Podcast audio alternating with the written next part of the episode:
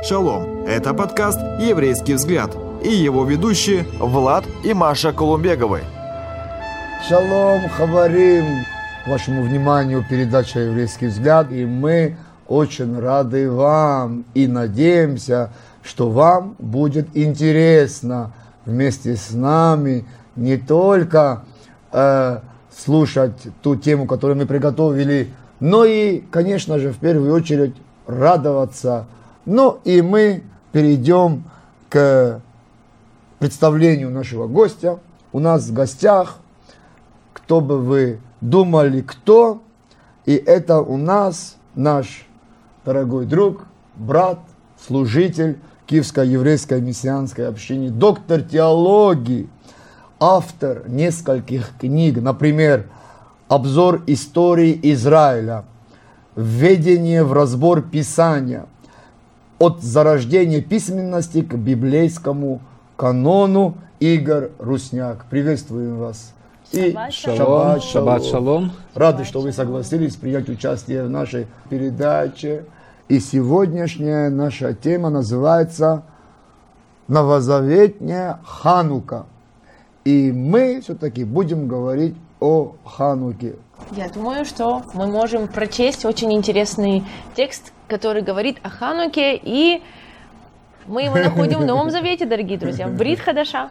Всем известно Евангелие от Иоанна, 10 глава, 22 стих.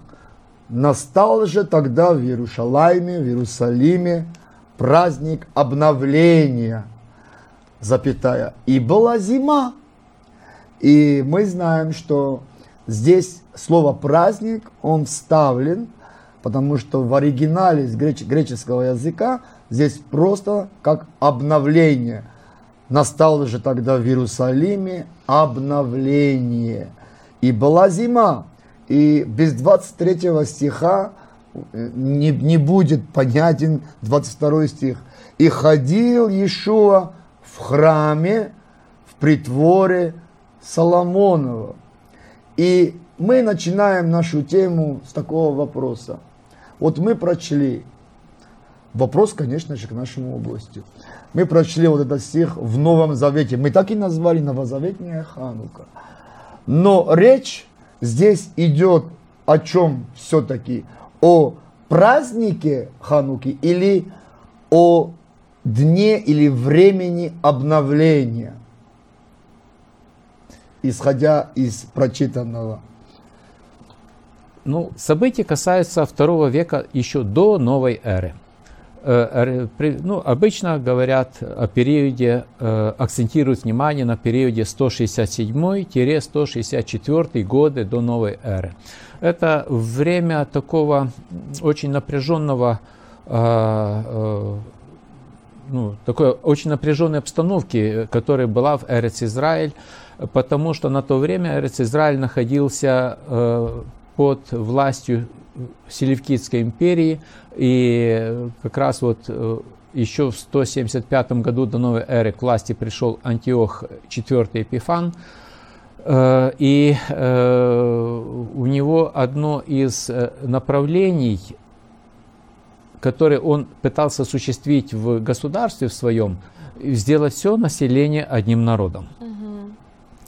И э, чтобы был один народ, и как э, говоря, э, говорят апокрифы, это события, они описаны в первой и второй книгах Маковеев, очень рекомендую почитать, как исторические источники, да, чтобы все население было одним народом и поклонялось одним божествам, и жило в одной культурной среде. Mm-hmm. Это именно эллинистический Восток – то есть период эллинизма.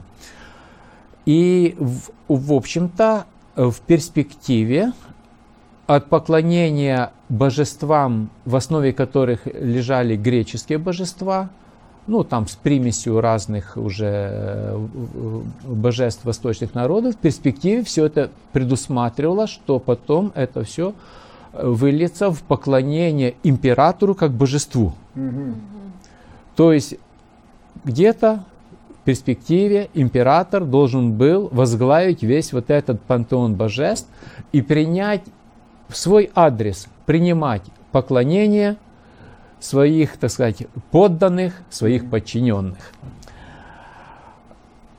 Что же делать евреям? Можно идти по тому пути, по которому идет большинство. Причем это с выгодами, с привилегиями, это сулило определенные э, благо, это сулило определенную позицию в обществе, особенно для аристократии еврейской, ну, для э, знатных. Да? И в перспективе Хотя тогда вот о, э, о негативных аспектах перспективы еще никто не думал угу. и не предполагал. Угу. Все же смотрели только на вот те выгоды, которые все это дело сулило. Или же остаться Божьим народом, то есть народом в завете со всемогущим Богом, Богом Авраама, Исаака и Якова. Фактически э, здесь народ стал перед вот этим выбором либо компромисс, либо все-таки остаться верным завету угу. с Богом. Угу. И э, то есть весь народ Израиля столкнулся с вызовом, с, с таким вызовом, вызовом, да, и перед выбором, как, да, как и, поступать. И причем это и весь народ, и каждый еврей лично, угу. как э, член сообщества, да, да, да, вот на личном уровне. Да. И те же самые апокрифы, они вот описывают э, э, ситуации, что э, были евреи, которые, да, действительно э, э приняли вот эту идеологию эллинизации и пошли вот этим путем, который предлагался официальной властью и по которому шли уже практически все остальные народы. Но э, большая часть народа, она все-таки осталась верна, верна э, завету, верна закону, верна традициям своих предков. И э, эта верность, в частности, проявилась в тех вспышках, восстаниях. Евреи были вынуждены взяться за оружие, mm-hmm. вот, э, чтобы защитить свое право быть Божьим народом, быть еврейским народом. Uh, у нас есть uh, две истории, Ханука и Пурим. И когда в Хануку была угроза, как мы уже здесь говорим, религиозная, да, была духовная угроза, духовное уничтожение прежде всего, враг выступил против Торы, против mm-hmm. служения, против, э, против храма, против э, такой богобоязненной жизни, то какая была реакция еврейского народа? Еврейский народ взялся за меч – когда в Пуриме угроза пришла физическая, когда враг должен был уничтожить физический еврейский народ. Весь народ. Да. Весь народ, еврейский народ, что начал делать? Он начал поститься и молиться. Как-то нелогично, как-то нужно все поменять местами. Когда угроза просто богослужению, можно поститься и молиться. А когда угроза жизни, нужно браться за меч. Но еврейский народ все сделал совершенно наоборот. Ответ кроется в том, что еврейский народ был в завете с Господом. И это многое объясняет. То, что говорит э, Игорь здесь, э, наш дорогой гость, о том, что был этот Синайский завет, и еврейский народ, он вошел в состояние завета с Господом и пообещал Богу быть служителем, нести на себе обязательства Торы, нести на себе обязательства десяти заповедей, являть Бога всему народу и, и всем остальным народам по, всей лице, по всем лице земли. Поэтому, когда речь идет о Торе, угу. о служении, о богослужении, о явлении святости Божьей, да, о всем этом божественном и духовном, здесь на земле ответственны за это еврейский народ.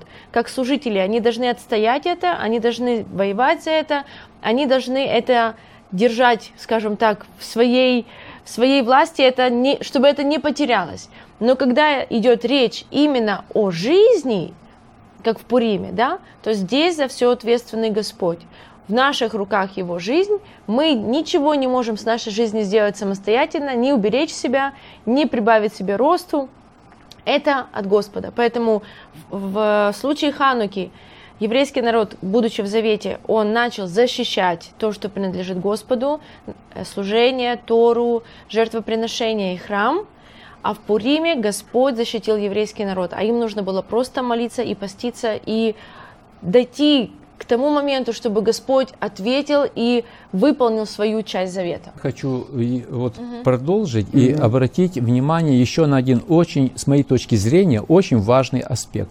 Ведь фактически, э, что вот тогда произошло, да, вот мы уже называли вот эти даты 167-164 год. Правильно было замечено, что э, Матитьягу и его сыновья возглавили вот это восстание. Фактически это было восстание за право э, оставаться Божьим народом, Да. но в сути этого э, восстания это фактически было э, обновление отношений евреям, евреев со своим Богом, именно вот заветных отношений. Они э, и Бог, э, вот восставшие, они, конечно же, э, они были в меньшинстве, в очень таком серьезном меньшинстве.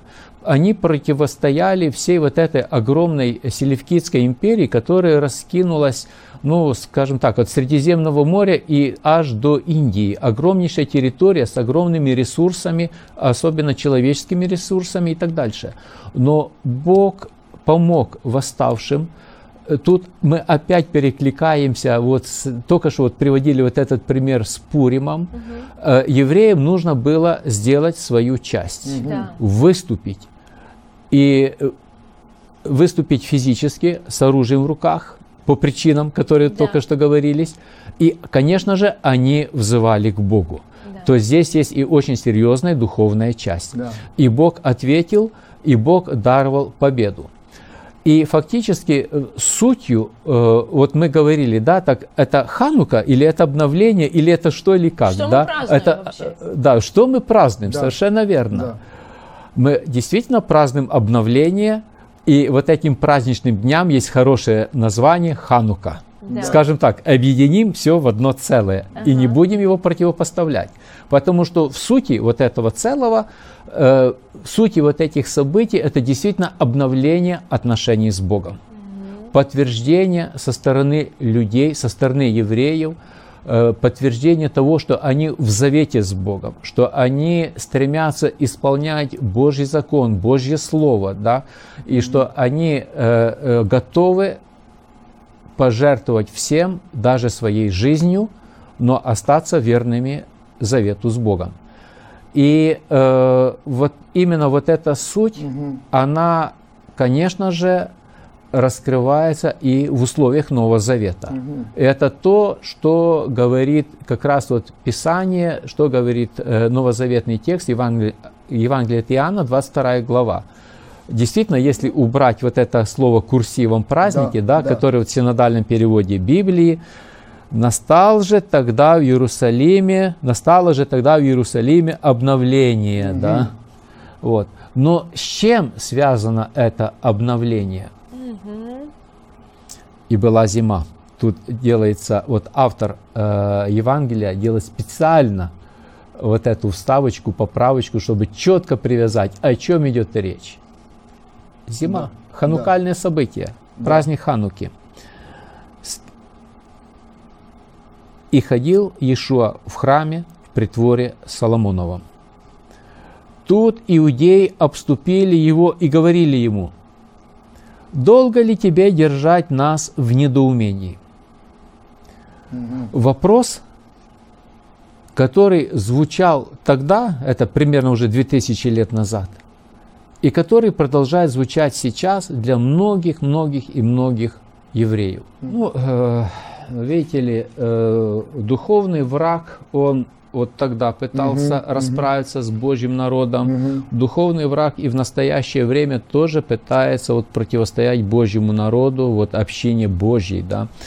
Э, И, э, конечно же, сейчас он э, предлагает несколько иные методы, средства, да, вот, ос- особенно на основе вот этой идеологии гума- гуманизма, Гуманизм. да, когда вот вроде каж- кажется, что вот, э, ну, лозунг гуманизма «человек превыше всего», да, человек наивысшая И ценность все для человека. типа, да, все для человека там и так дальше. Но за всем этим делом стоит подмена э, именно э, вот этих божьих ценностей ценностями э, этого мира. И вот мы несколько раньше говорили о компромиссах, да, вот э, та ситуация, в которой оказались тогда, ну, уже во втором веке до новой эры, вот, э, иудеи, вот, либо они пойдут на этот компромисс и будут как все, Да. либо они останутся верными завету с Богом. И вот этот же вопрос, он продолжает и сейчас стоять, вопрос компромиссов. Или мы включимся в эту общую пропаганду, в эти общие ценности, которые э, атакуют нас э, самым разнообразным способом, особенно через средства массовой информации, через культуру. Либо мы останемся Божьим народом, э, Бог нас не забирает отсюда, из этого мира, да, как молился Господь Ишуа о своих учениках, о своих последователях, что я не молю, что, Отче, я не молю, чтобы ты забрал их, да, но чтобы мы были Божьим светом для этого мира, чтобы мы были теми каналами э, Божьих благословений, тем ответом Бога на э, нужды людей. И самая ключевая нужда – это нужда в спасении. Да. Это нужда в обновлении отношений с Богом. В Хануке. Это вот это, да, это именно вот этот ханукальный, так сказать, аспект, это то, что мы читаем Да, здесь в да, Евангелии от да. Иоанна в 10 главе. Да, да. Но этот аспект, он касается также и верующих людей, Вот, те, которые уже, уже знают Бога, которые ходят с Богом, э, потому что мы, живя здесь, мы осуществляем свое освящение, и вот эти ханукальные праздничные дни – это особое время для действительно вот дополнительно вот остановиться, осмыслить свое положение перед Богом. Как говорит Писание, испытайте себя, в вере ли вы, да? Это вот, э, и, быть может, действительно вот по-новому на какие-то вещи взглянуть, да, и э, обновить действительно свое посвящение Господу, обновить свое хождение перед Богом и подняться на следующую, более высокую ступень близости с Богом. От веры в веры, от Да, силы в силу. Совершенно славы верно, славу. да. Ведь Господь не зря здесь дальше в- говорит, овцы мои, овцы мои слушаются голоса моего, и я знаю их, и они идут за мною. В этой же главе. В дальше, этой же да? главе, да, дальше. Вот, это аспект, он касается, конечно же, и, как мы уже говорили, и вот неверующих, которым нужно последовать, да, вот, которые еще пока не знают своего Мессию, своего Спасителя, но это касается и верующих, которые уже последовали за Господом и посвятили Ему свою жизнь, чтобы вот это обновление, посвящение, ну, глубина, да, вот посвящения, да, вот, э, чтобы они вот в эти ханукальные дни раскрывались особым образом. Да. Конечно же, это выходит за рамки праздника Ханука. Да, конечно же. И на самом деле мы читаем в Писании, что сказано, что вы не можете служить двум господам. Не можете служить Богу и Мамоне. Мы не И можем... Эпифану. И, и Эпифану, да. Как его не назови. Как не- да. И если мы на самом деле принимаем на себя э, вот это звание и эту честь, что мы Божьи дети, мы Божий народ, и мы входим в завет, и мы становимся Его представителями, Его служителями, Его священниками, то тогда мы не можем служить Мамоне, мы не можем служить этому миру. Мы должны по-настоящему доверить нашу жизнь Господу, и Господь, Он будет заботиться, и Он заботиться. И я думаю, у каждого из нас есть те истории, где мы видим, как Бог заботится о нашей жизни.